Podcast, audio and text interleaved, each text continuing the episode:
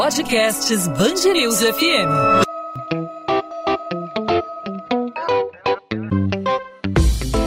Dois às 20, com Maurício Bastos e Luana Bernardes. Oferecimento Cultura Inglesa. Inglês com cursos ao vivo pela internet, que incentiva, desenvolve e move você. O mês de março começou e com ele o prazo para o acerto de contas com o Leão. A declaração do Imposto de Renda Pessoa Física 2021, ano base 2020, deve ser feita até o dia 31 de abril. Quem recebeu rendimentos tributáveis acima de R$ 28.559,70 no ano passado deve prestar conta junto à Receita Federal. Quem é obrigado a declarar e não o fizer ou enviar a declaração fora do prazo vai ter que pagar multa, desembolsar no mínimo 165 reais e 74 centavos. Apesar de o período ser de dois meses para declarar, muita gente acaba deixando para a última hora e acaba correndo o risco de perder o prazo e perder dinheiro. E, claro, ficar para trás na hora de receber a restituição dos valores pagos. Agora, o que é necessário para não cair na chamada malha fina? Quais são os documentos que não podem faltar na hora da declaração? Quem está isento de declarar o imposto de renda? E por que é tão importante não deixar para a última hora? Sobre essas e outras dúvidas, nós conversamos aqui no podcast 2 às 20 com o consultor tributário Francisco Arrigue. Francisco, obrigado por aceitar nosso convite. Seja muito bem-vindo à Band News FM.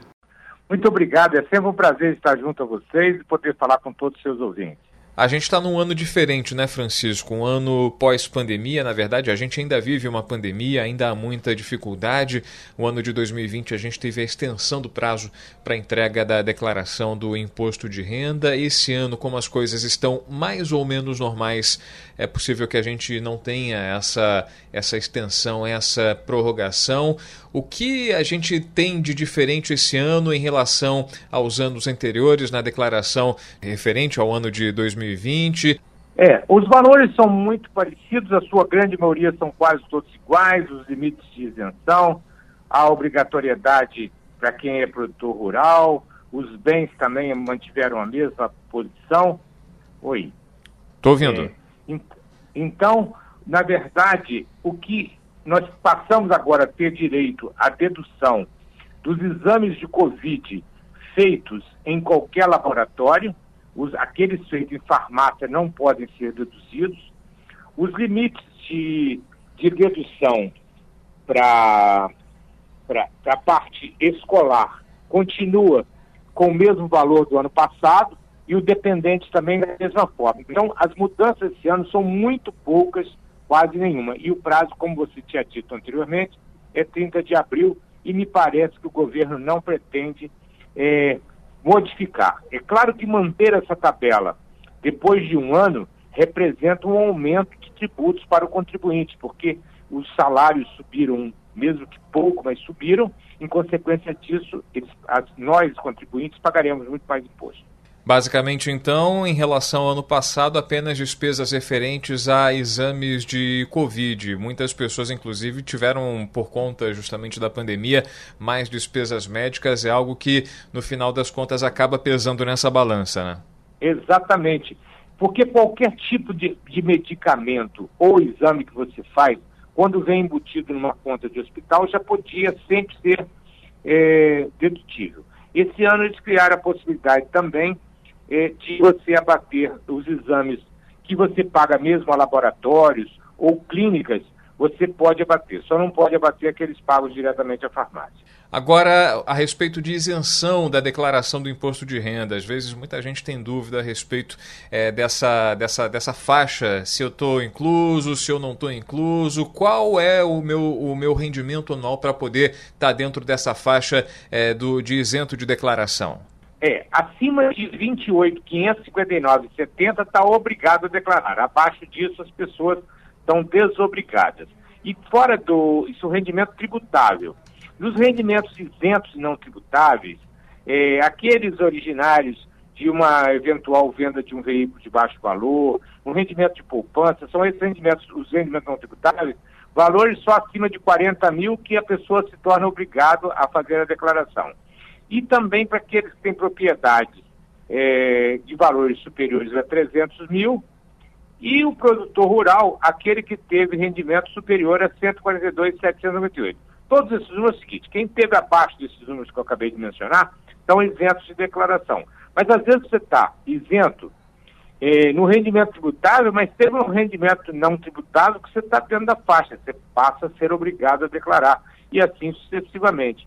Então, são esses os limites, basicamente, de eh, propriedade. 300, só repetindo, rural 142.798, isentos não tributários 40 mil e o outro de, de fonte de assalariados 28.559. Essas são as faixas. Uma pessoa que porventura esteja desempregada há mais de um ano, por exemplo, né? ela é, recebe uma, uma, uma quantia, uma, uma, uma, doação, ela se enquadra dentro desse valor, ela se enquadra é, na, nessa faixa de, de isento de declarar ou ela tem que fazer a declaração? Sim. Se ela recebeu um rendimento, uma doação de 50 mil reais, ou seja, ela teve um rendimento isento e não tributado superior a 40 mil. Ela é obrigada a declarar.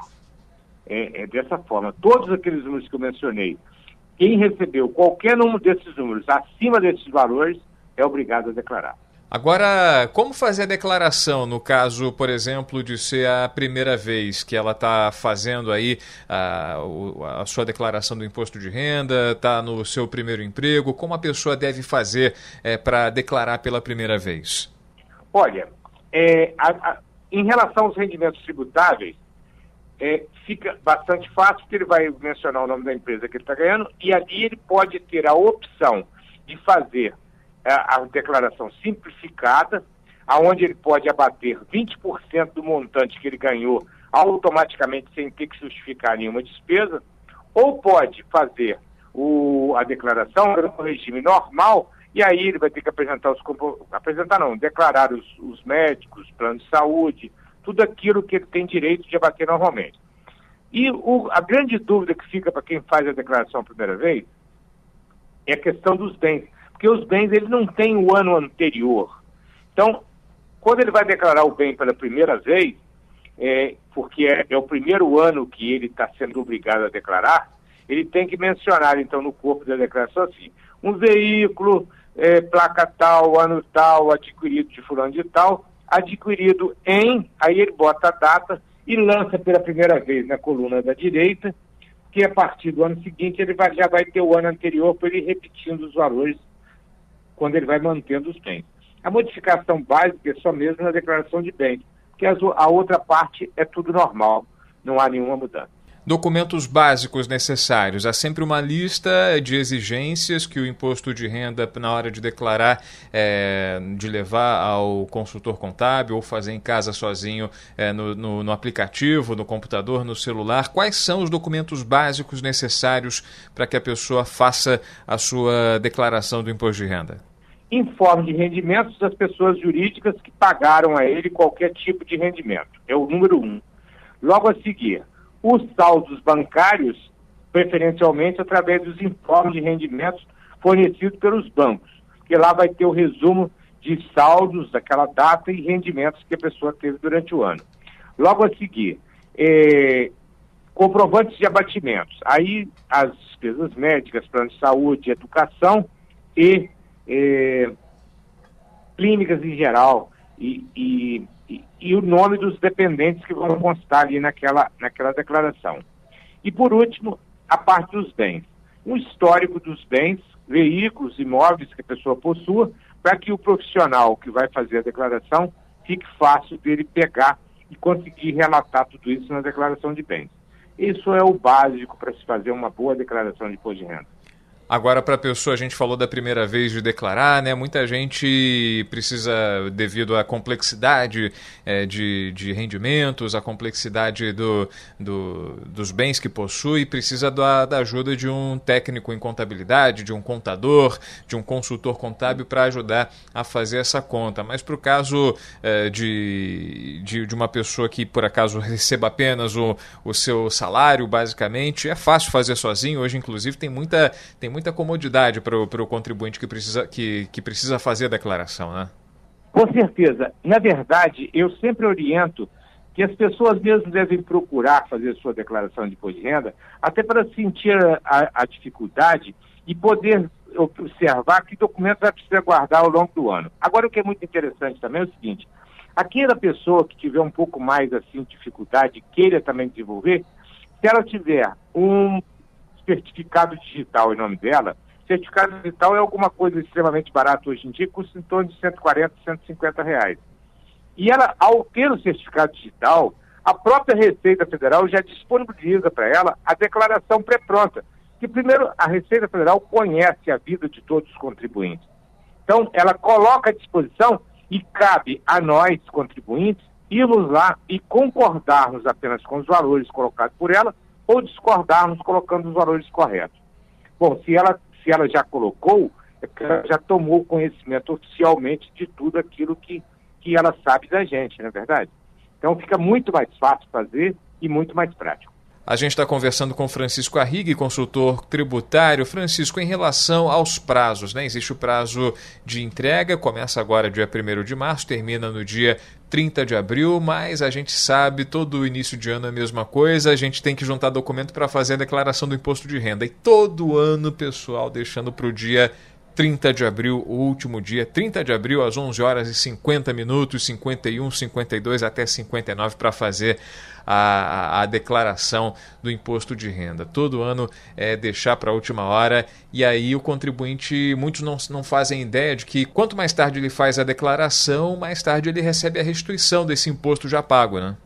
É verdade, porque o, o primeiro lote vai estar tá previsto já no regulamento deste ano para 30 de maio e o último para 30 de setembro.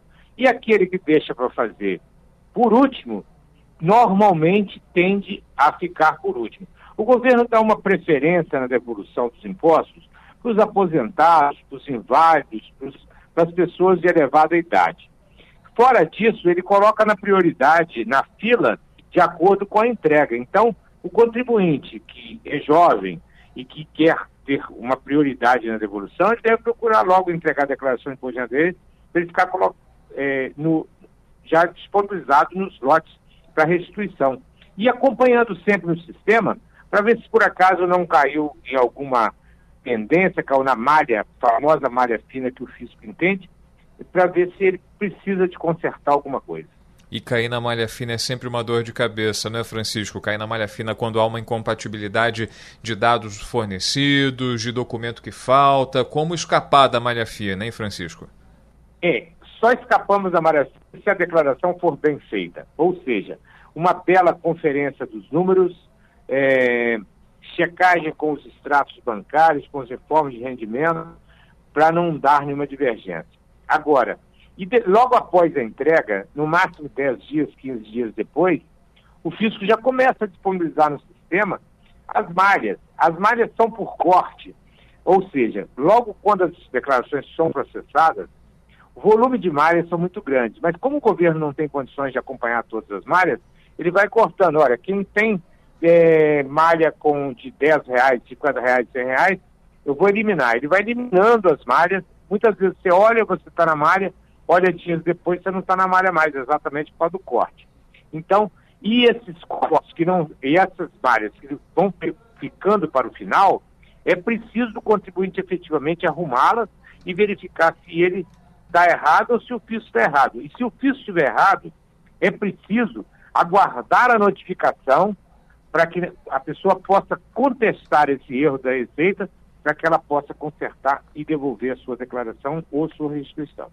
Francisco Arrigue, consultor tributário, conversando com a gente aqui no podcast 2 às 20 da Band News FM sobre o início da declaração do imposto de renda. Portanto, reúna todos os documentos, todos os recibos, comprovantes de pagamentos, de rendimentos e fazer a declaração no prazo, que é fundamental. Começa nesse dia 1 de março, vai até o dia 30 de abril, o inevitável imposto de renda. Francisco, obrigado por participar aqui com a gente, por tirar as nossas dúvidas, pelos esclarecimentos e até uma próxima oportunidade.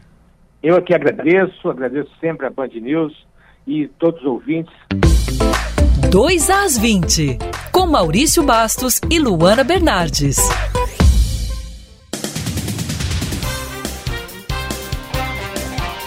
O governador em exercício Cláudio Castro disse acreditar que com o avanço da vacinação, a vida no estado do Rio estará quase normal até outubro. Nesta segunda-feira, ele vetou o projeto de lei aprovado na Assembleia Legislativa do Rio que autorizava a compra de vacinas contra a Covid-19 para além das obtidas no Plano Nacional de Imunizações. A declaração foi dada nesta segunda-feira durante cerimônia de celebração dos 90 anos do Cristo Redentor. Durante o evento, o prefeito do Rio, Eduardo Paes, afirmou que pretende vacinar toda a população acima de 60 anos até o fim de abril. No mesmo dia em que o Rio comemora 456 anos, a cidade deu início à vacinação dos idosos com 79 anos de idade. A imunização do grupo será feita até esta quarta-feira. No mesmo período, também poderão ser vacinados por meio da repescagem os idosos com mais de 80 anos e profissionais da saúde com mais de 60. De acordo com a Prefeitura do Rio, o calendário de imunização será divulgado conforme novas doses da vacina chegarem ao município. O Hospital Estadual Azevedo Lima, em Niterói, na região metropolitana, vai passar a ter uma direção interina até a escolha do novo gestor. O afastamento acontece depois de funcionários terem sido acusados de furar a fila da vacinação contra a Covid-19. A Secretaria Estadual de Saúde fez uma vistoria na unidade nesta segunda-feira e realizou uma reunião com os gestores da organização social Sócrates Guanais. A OS informou que foi um caso isolado e disse ainda que presta ajuda nas investigações. A polícia também vai ouvir funcionários de uma funerária que teriam tomado doses da vacina furando a fila, porque havia algumas pessoas que não fazem parte do grupo de risco. Dois dos três pescadores que sumiram no mar da Barra da Tijuca, na zona oeste do Rio, há mais de 40 dias, continuam desaparecidos. A Marinha marcou uma nova reunião com os familiares deles para esta terça-feira. Já Marcelo Silva, um dos três amigos, foi enterrado nesta segunda no cemitério do Caju, na zona portuária. Ele foi encontrado por uma embarcação pesqueira na Praia Mole, em Florianópolis, na quinta-feira. Parentes chegaram a fazer uma vaquinha para trazer o corpo para o Rio, onde ele morava com a família. Pablo Henrique dos Santos e Everaldo Rodrigues, os outros dois os pescadores que estavam com Marcelo na embarcação Ressaca 1 ainda não foram localizados. 2 às 20. Ponto final no 2 às 20. O 2 às 20 é a Band News FM em formato podcast com os principais assuntos da nossa cidade e do nosso estado, sempre disponível para você a partir das 8 horas da noite, de segunda a sexta-feira, nas principais plataformas de streaming de áudio, no seu tocador favorito de podcast no seu celular ou no nosso site bandnewsfmrio.com.br br Prestação de serviço para você que nos acompanha. Falamos do imposto de renda. Vai até o final do mês de abril o prazo para declarar o imposto de renda referente ao ano passado, ao ano de 2020. Portanto, corra, quanto mais você deixar para frente, mais tempo vai demorar para receber a restituição. Junte todos os documentos necessários para evitar cair na malha fina, para que não haja inconsistência em relação a dados fornecidos, para que não haja conflito, faça tudo direitinho para não ter prejuízo no final das contas e receber logo a restituição. Podcast 2 às 20 volta nessa terça-feira. É claro, a gente conta com a sua participação, não apenas ouvindo, mas também interagindo, fazendo a sua sugestão, a sua crítica, a sua pergunta. Fique à vontade para participar. Comigo você fala pelo Instagram, mande seu direct para Maurício Bastos Rádio. É só procurar lá, arroba Maurício Rádio, e aí você fala comigo aqui no podcast 2 às 20. Pode também entrar em contato com os perfis da Band News News FM, não só no Instagram, mas também no Twitter e no Facebook. Arroba Band News FM Rio também muito fácil de achar. A gente volta nesta terça-feira, claro, e a gente conta com a sua participação. Tchau, tchau, gente. Até lá.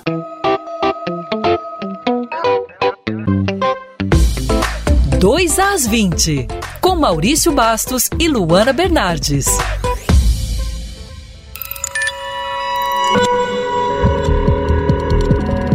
Podcasts Bangerils FM.